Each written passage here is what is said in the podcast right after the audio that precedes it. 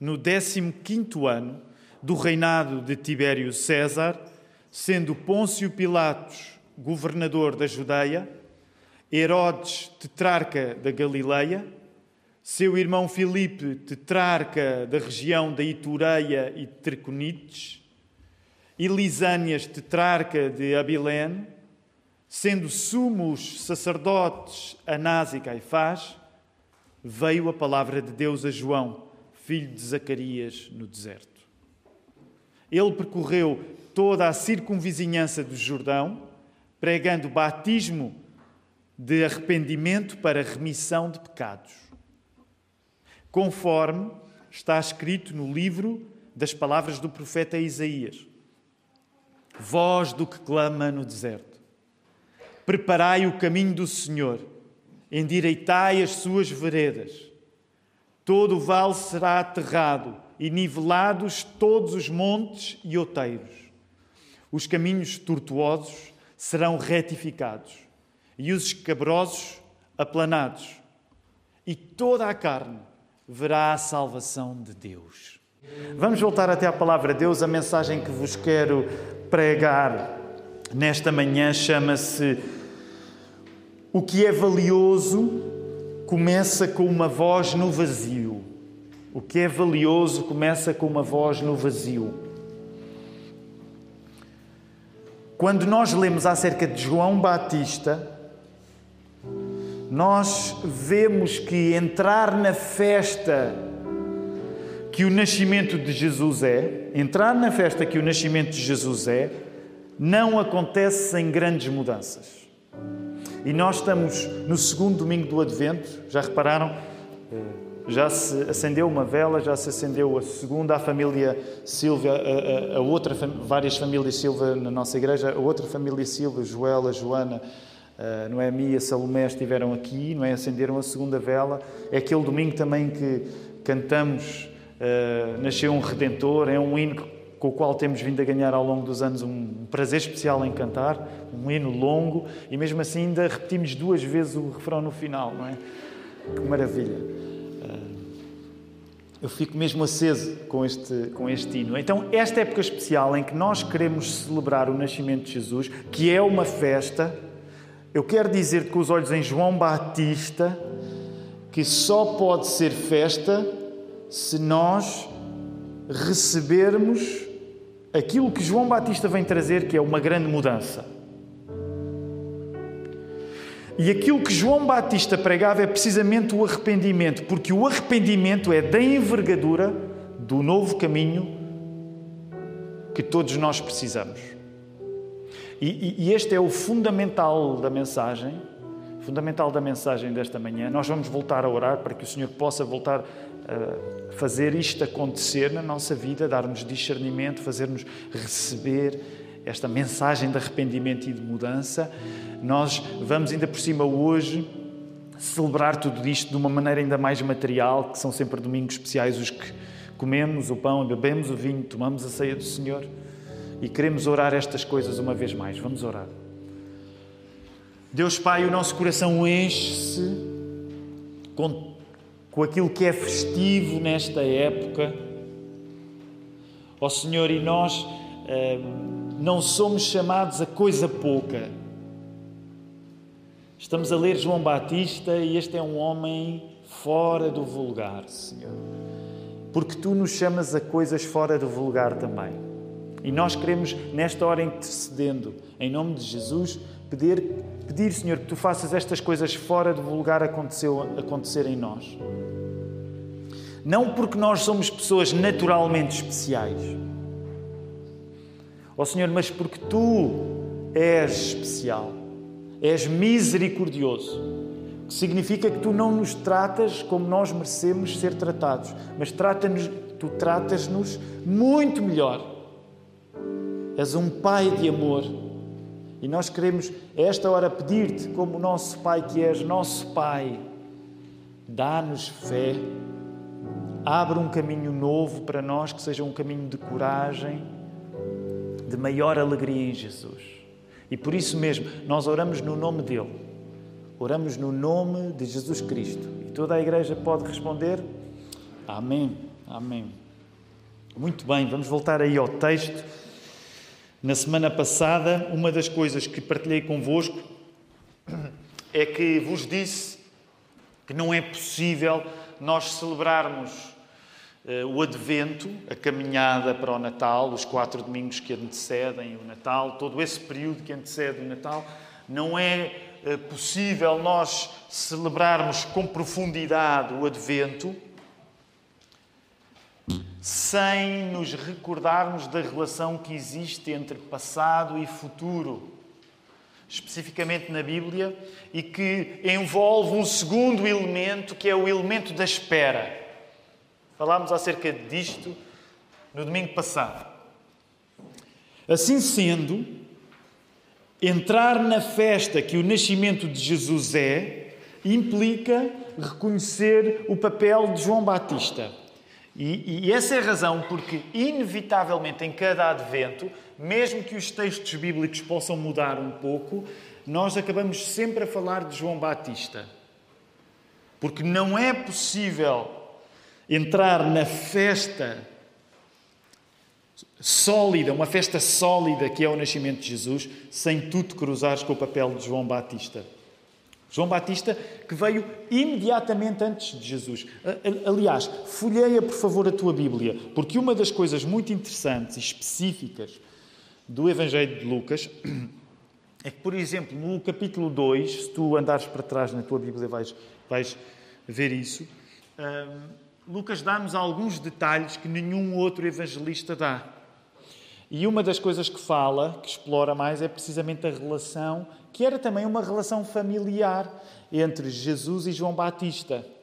E que tu encontras, sobretudo, aí no, no capítulo, ainda antes do 2, no capítulo 1, um, repara lá, quando tu abres o capítulo 1 um do, do, do Evangelho de Lucas, tu vês a relação entre uh, Isabel e Maria.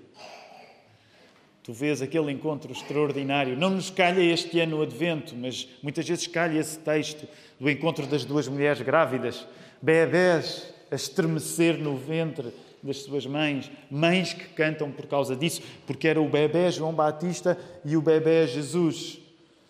E uma das coisas interessantes é que depois desta fase em que João é um querido bebê, ainda dentro da sua dentro da barriga da sua mãe, ele vem revelar-se de facto um profeta fora do comum.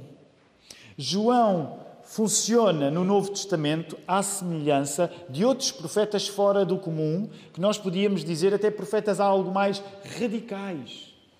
E geralmente estabelece uma relação entre João Batista e o profeta. Lembram-se qual é aquele profeta assim, mais próximo de João Batista? O profeta Elias. João é um profeta radical, como radical tinha sido o profeta Elias.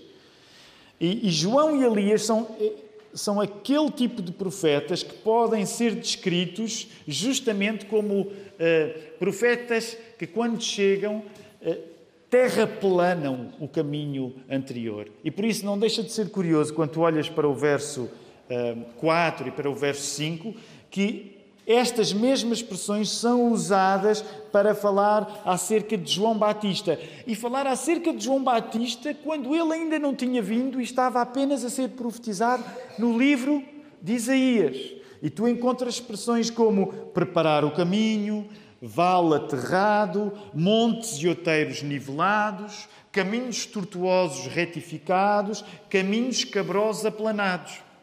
E sabem, para nós que vivemos no século XXI e aqui em Portugal, no, contexto dito ocidental, uma das coisas que muitas vezes nos escapa é que nós hoje podemos dar por garantido que quando viajamos para algum lugar, alguma estrada em mínimas condições nos vai servir. Mas não era assim no mundo antigo, como tu podes calcular, há 20 séculos. E era bastante comum, por exemplo, quando um rei decidia visitar outro lugar fora do seu reino, com frequência para a chegada desse rei era preciso arranjar estradas. Portanto, toda esta figura de caminhos tortuosos serem arranjados era uma coisa que tinha ainda mais ressonância há dois mil anos do que tem para nós. Porque significava que quando alguém importante vinha, era preciso era preciso tratar da chegada desta pessoa, era preciso tratar da estrada desta pessoa. Mal comparado, é um pouco é um pouco como quando recebemos alguém em nossa casa, não é? Quando geralmente recebemos alguém em nossa casa, tende a haver um cuidado especial. Uh, geralmente arrumamos mais a casa, não é? compomos, porque tem a ver com esse acolhimento especial. Então, João, à semelhança de Elias, era um tipo de profetas assim fortes, uh, radicais, que eh, eram comparados precisamente com este tipo de imagens em que o caminho não está arranjado e é preciso arranjá-lo. Ao lermos sobre João Batista, nós estamos a ser levados ao passado imediato antes de Jesus, certo? Porque Jesus está, eh, João está imediatamente antes de Jesus. Mas uma das coisas que eu quero chamar a tua atenção neste domingo é que quando tu lês acerca de João Batista, tu não estás apenas a ser levado ao passado imediato antes de Jesus, tu estás a ser levado ao passado dos passados. Qual é que vocês diriam que é o passado dos passados? Qual é a coisa mais passada que tu consegues pensar? Qual é o passado dos passados? É uma pergunta que pode virar um pouco filosófica, mas qual é o passado mais passado que tu consegues pensar? Não é o passado da tua vida, não estou a, a perguntar-te acerca da tua primeira memória. Alguns de vocês podem ter uma ideia de uma vossa primeira memória. Não, mas se nós estivermos a falar do passado dos passados, Onde é que ele fica? Onde é que vai parar o passado dos passados? Na criação. Na criação do mundo. Soou-me a voz da Nice, mas eu não a vejo e pode não ter sido. Foi, foste tu nisso, não foste? Uh, então, na criação. Então, quero chamar a tua atenção para isto. Quando tu pensas em João Batista corretamente, porque estamos a valorizar a, a relação entre passado, presente e futuro, o advento serve para isso. Então, quando tu pensas em João Batista, tu deves pensar no passado imediatamente anterior, a Jesus. Mas eu quero dizer-te que quando tu pensas em João Batista, tu deves pensar no passado dos passados, que é a criação do mundo, que está lá em Gênesis 1 e 2, que nós até temos lido mais porque andamos a estudar Gênesis 3. Agora, em que é que nós pensamos quando pensamos no início dos inícios? Quando pensamos na criação de todas as coisas? Como é que tudo começou? Como é que o passado começou? Força, quero ouvir-vos. Como é que tudo começa? Segundo, segundo a revelação da Bíblia no primeiro capítulo do livro do Gênesis no segundo capítulo do livro do Gênesis, como é que as coisas começaram? O primeiro turno foi, foi rápido. Com a palavra. Então, a nossa obsessão, não é? Eu espero que se alguém nos visite duas, três vezes, saia daqui sempre dizendo aquela gente é obcecada pela palavra. Porque, de facto, foi a palavra que deu origem a todas as coisas. Nós quase todos os domingos acabamos a repetir isto. Então, a palavra dá origem a todas as coisas. E já agora, vamos tentar ir a um detalhe. Essa palavra é a palavra de Deus, certo? E quando a palavra começa, ela está no meio do quê? Quando a palavra de Deus começa a dar origem a todas as coisas, essa palavra está no meio do quê? Do caos, do nada. Então eu quero que tu penses nisto. O início do passado dos passados é uma voz no meio do vazio. Porque é Deus a criar todas as coisas. Agora que estamos a falar da vinda de Jesus, estamos num reinício em que a voz no vazio é a voz no deserto. E eu quero que tu percebas este padrão nesta manhã. Porque é isso que está agora a acontecer com João Batista. Se no início houve uma voz no vazio, que foi Deus na criação de tudo, agora há uma voz no deserto, que é João Batista falando da redenção de tudo. Sabes, na, na quinta-feira, e eu quero convidar-te, se tu consegues e queres, o conseguir só, sabem, isto é aquela altura em que um pastor se perde eh, porque começa a pregar um outro sermão no meio do sermão principal. Eh, mas as coisas na vida não se fazem só de conseguir, fazem-se de querer. Portanto, eu vou começar por dizer simpaticamente: se tu conseguires, vem à quinta-feira. Mas eu quero dizer-te que também depende se tu quiseres. Porque há muita coisa que tu não consegues porque não queres. Não é? Mas pronto, eh, nem sempre é possível todas as igrejas, em todas as atividades, ter o mesmo número de pessoas. E a quinta-feira acaba por ser uma reunião mais familiar. Está tudo ok. Se tu não conseguires, e se tu não quiseres, estar cá à quinta-feira, tu pelo menos podes usar pela internet culto.igrejadalapa.pt, porque nós estamos a transmitir a reunião. Uma das coisas boas da reunião de quinta-feira, e é por isso que eu estou a mencioná-la, é que ao invés de domingo, em que a pregação é mais organizada, de certa maneira, tudo é mais formal, a refeição, nós metemos uma toalha na mesa, não é? À quinta-feira, quando estamos na refeição, que é ir à palavra, é assim um pouco mais. Eu não ia dizer, não é bem fast food, mas não tem. Hum, faz-se mais migalhas. Vamos à palavra e fazemos perguntas e falamos e começamos num lado, acabamos no outro, mas isso faz parte também de uma alimentação que é uma alimentação, neste caso, mais informal, sem menos rococós. Não é? E então, uma das coisas que nós tivemos a falar na última quinta-feira foi precisamente naqueles quatro termos que o Marco usou há pouco tempo para falar na história de todas as coisas. Quatro momentos na história de todas as coisas. A história do passado, a história do presente e a história do futuro. Que quatro momentos são esses? O primeiro momento é o momento de Gênesis 1 e 2, que é o momento da criação. O segundo momento é aquele que nós temos estado a estudar em Gênesis 3, que é o momento da queda. O terceiro momento é o momento da redenção. E o quarto momento é o momento da. É aquele que, de certa maneira, já começou mas que ainda não terminou, porque ainda está para ser completamente concretizado, que é o momento da, da restauração. Fixe isto. Para um cristão, estes quatro elementos são muito importantes: Cria, criação, queda, redenção, restauração. Topa uma coisa interessante. Tudo começa com a voz no vazio, na criação. Quando João Batista começa a falar com uma voz no deserto, tens precisamente o início da história da redenção. Claro que ela tinha começado logo na criação, mas de certa maneira estamos a falar agora da redenção a acontecer, porque está a ser aplanado o caminho para o Redentor. Tudo o que é significativo começa com uma voz, com a palavra de Deus que faz e refaz universos. Tudo o que é significativo começa com uma voz, a palavra de Deus, que faz e refaz universos. É nesta medida que eu quero que tu olhes para Lucas 3 e compreendas que o que está a acontecer em Lucas 3 é Gênesis 1 reacontecido. Nós temos Gênesis 1 a reacontecer no início dos Evangelhos. A criação do mundo por Deus é o ensaio da encarnação de Deus no mundo. Eu gosto desta frase, mas ela pode parecer um pouco densa. Eu vou voltar a repetir. A criação do mundo por Deus é o ensaio da encarnação de Deus no mundo. Tiago soa bem, mas ainda não cheguei lá. O que é que isso quer dizer? Vou tentar explicar-te. O universo ter sido criado por Deus é bom. Concordas? É bom Deus ter criado o universo? É bom. Aliás, o próprio Deus, ao criar o universo, Ele vai criando cada coisa nos seis dias de trabalho e vai sempre dizendo: é bom, é bom, é bom. Portanto, deixa-me tentar explicar-te aquela frase um pouco filosófica.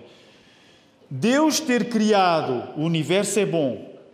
O universo ter sido criado por Deus é bom. Mas Deus tornar-se criatura no universo ainda é melhor. O universo ter sido criado por Deus é bom, mas Deus ter se tornado criatura no universo ainda é melhor. Sabes, meu querido, é isso que faz de ti nesta manhã um cristão. Porque se tu ficares na primeira, por exemplo, poderias permanecer no judaísmo. Mas quando tu acreditas que a palavra, Deus é Pai, Filho e Espírito Santo, trindade, a palavra que fez todas as coisas se tornou criatura, ainda é melhor. A história já era boa em Gênesis 1 e 2, mas no início dos Evangelhos a história ainda melhora. A nossa alegria ainda sobe lá para cima. E é isso que está aqui em causa. É no meio da história de Israel, João Batista significar um recomeço. E é um recomeço tal, vê bem, olha aí para o verso 6. É um recomeço tal que a história deixa de se limitar a Israel e passa a envolver. Qual é a expressão que tu tens aí no verso 6? Passa a envolver quem? O que é que diz aí? Passa a envolver quem no teu verso 6? Diz: tens uma Bíblia, sabes ler, tens uma voz, levanta a voz, responde. O que é que diz aí? Toda a carne. O que é que significa toda a carne? Todo o talho. É para toda a gente. É uma história para a humanidade. O que Jesus vem fazer está relacionado já não apenas com um povo, com uma etnia, com o povo judeu, mas está relacionado com toda a gente. E acabo sempre a dizer a mesma coisa, mas tenho de dizer isso. Acaba em 2021 comigo, em Lisboa, contigo em Lisboa, a sermos envolvidos nesta história. Não ficou com o povo de Abraão, Isaac e Jacó. E nós amamos os judeus. Se há, se há povo que ama os judeus, são os evangélicos. Eu sou um evangélico que ama judeus. Mas eu celebro o facto desta história que começa com os judeus, não fica para os judeus apenas. Há espaço até, e não evito a mesma piada de sempre, há espaço até para portugueses. Vê bem tu o amor de Deus. Já pensaste nisso? Vou dizer a mesma piada que já disse no primeiro turno e que já disse várias vezes. Mas se Deus consegue salvar um português, consegue salvar qualquer pessoa.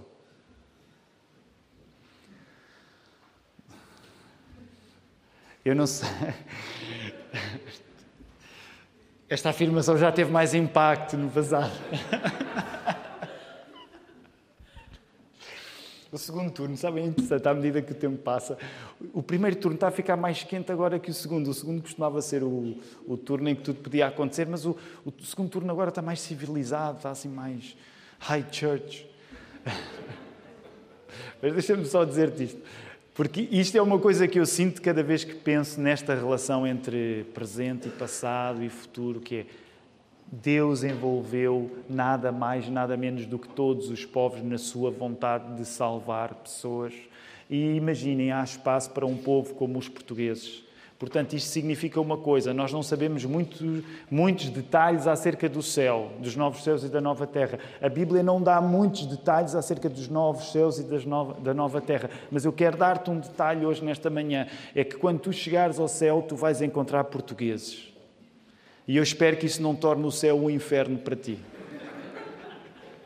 E largo estas ilustrações acerca de Portugal.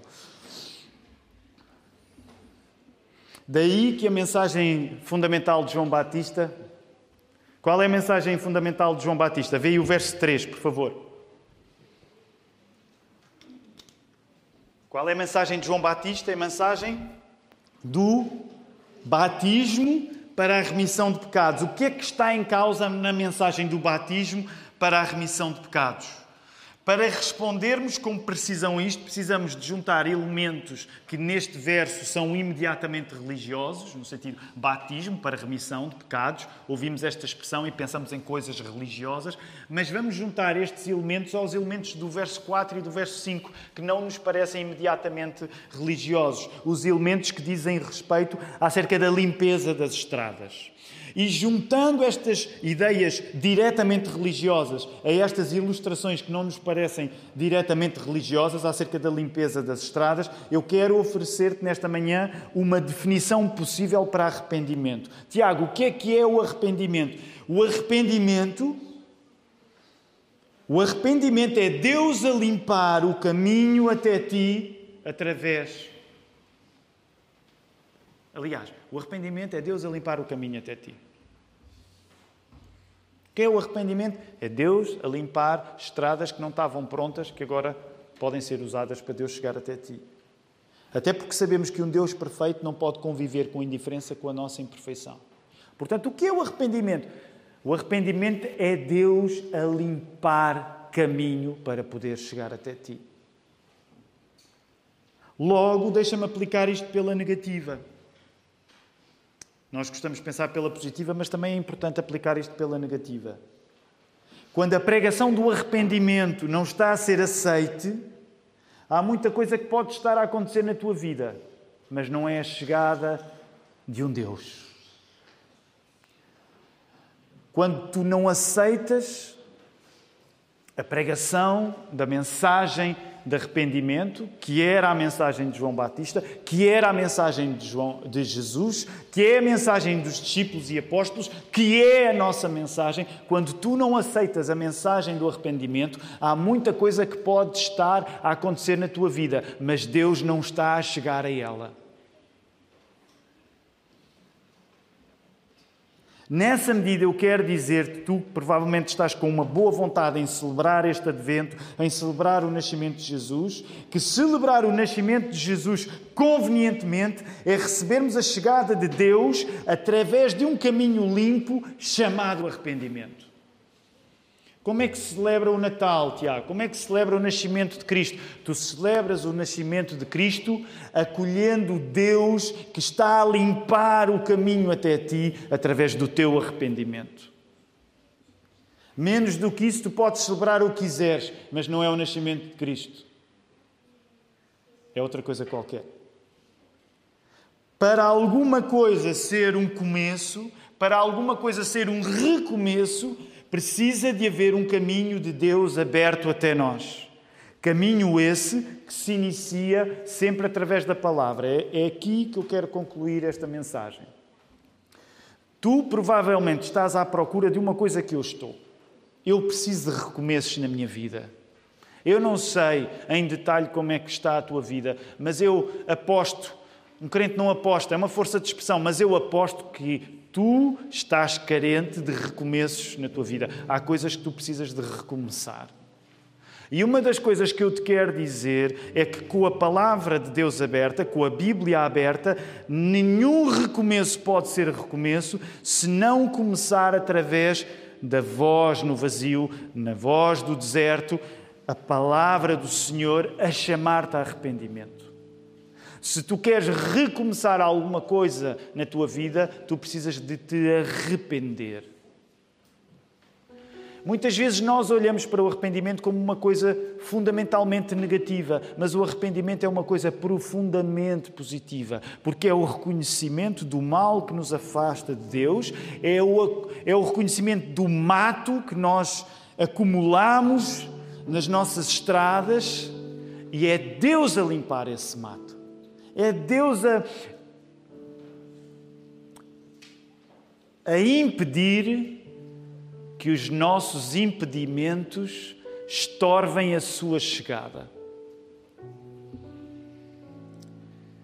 E isto, digo-te uma vez mais, começa sempre com uma voz no vazio. Começa sempre com uma voz no deserto. Começa sempre com uma coisa que parece insignificante. Começa sempre com uma coisa que parece que não está com nada. Parece Começa sempre com uma coisa que parece que não está relacionada com o seu meio.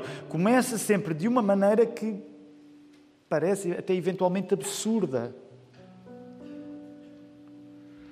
Até Jesus acontecer, Ele que é o Verbo encarnado, nenhum caminho novo se pode abrir na nossa vida. É por isso que nós somos cristãos muito fixados em Jesus, porque até Jesus acontecer na nossa vida, nada está realmente a acontecer. E nesta manhã eu quero terminar fazendo-te uma pergunta. E gostava que parasses e ponderasses nisto. Que novo caminho é que Deus quer abrir na tua vida? Que neste momento pode apenas parecer uma voz no vazio. Tu precisas de parar e escutar a voz do Senhor. Tu precisas de ler a palavra de Deus. Tu precisas de mergulhar na Bíblia, na igreja, na comunidade e compreenderes que tipo de voz é que, por enquanto, pode parecer insignificante, mas que representa o início de um caminho novo. Como é que no deserto das nossas incertezas, Jesus nos está a chamar a uma direção nova através do arrependimento? E eu quero enfatizar: se alguma coisa boa está por acontecer, ela virá sempre com o custo do arrependimento. Não peças menos de Deus do que uma consciência clara dos pecados que tu precisas de reconhecer diante dele. Se tu ainda não confessaste a tua fé em Jesus, esta é a altura de tu poderes fazer. Para teres o recomeço estrutural de que precisas, uma vida nova em Cristo, uma nova personalidade em Cristo, uma nova pessoa em Cristo. Se tu já declaraste fé em Cristo, então tu não precisas de te reconverter, mas há caminhos que Deus quer refazer na tua vida e tu precisas de pedir ajuda a Deus para que Ele te indique quais são os pecados de que tu te deves arrepender, para que Ele comece uma obra nova em ti. E que esta voz no vazio que criou todas as coisas, que foi reiniciada na voz do deserto, possa ser hoje para ti uma voz clara e audível. Que o Senhor nos possa ajudar. Vamos despedir-nos eh, em oração e recebendo ainda também a benção do nosso Senhor. Obrigado, querido Deus, por eh, trincarmos o pão e bebermos o vinho. Tu nos serves com muito mais do que apenas ideias. Senhor, tu serves-nos através de ti próprio e por isso nós celebramos o nascimento, a vida, a morte, a ressurreição e a ascensão de Jesus Cristo. Ó Senhor, que isto nos levante no dia de hoje Pedimos-te, sendo essa a tua vontade, que possamos descansar em ti, que este possa ser um dia de tranquilidade, em que nós reconhecemos ainda mais que tu és nosso Pai e cuidas de nós como nós não conseguimos cuidar de coisa nenhuma, Senhor. E que isso, Senhor, arrebite a maneira como nós transmitimos esperança, não só nas nossas casas, mas fora delas ao longo da semana. É isso que nós pedimos recebam a bênção do Senhor.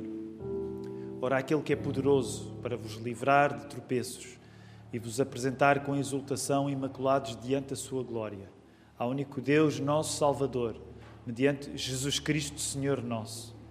Glória, majestade, império e soberania, antes de todas as eras, agora e por todos os séculos. Amém. Podemos ficar sentados, queridos irmãos.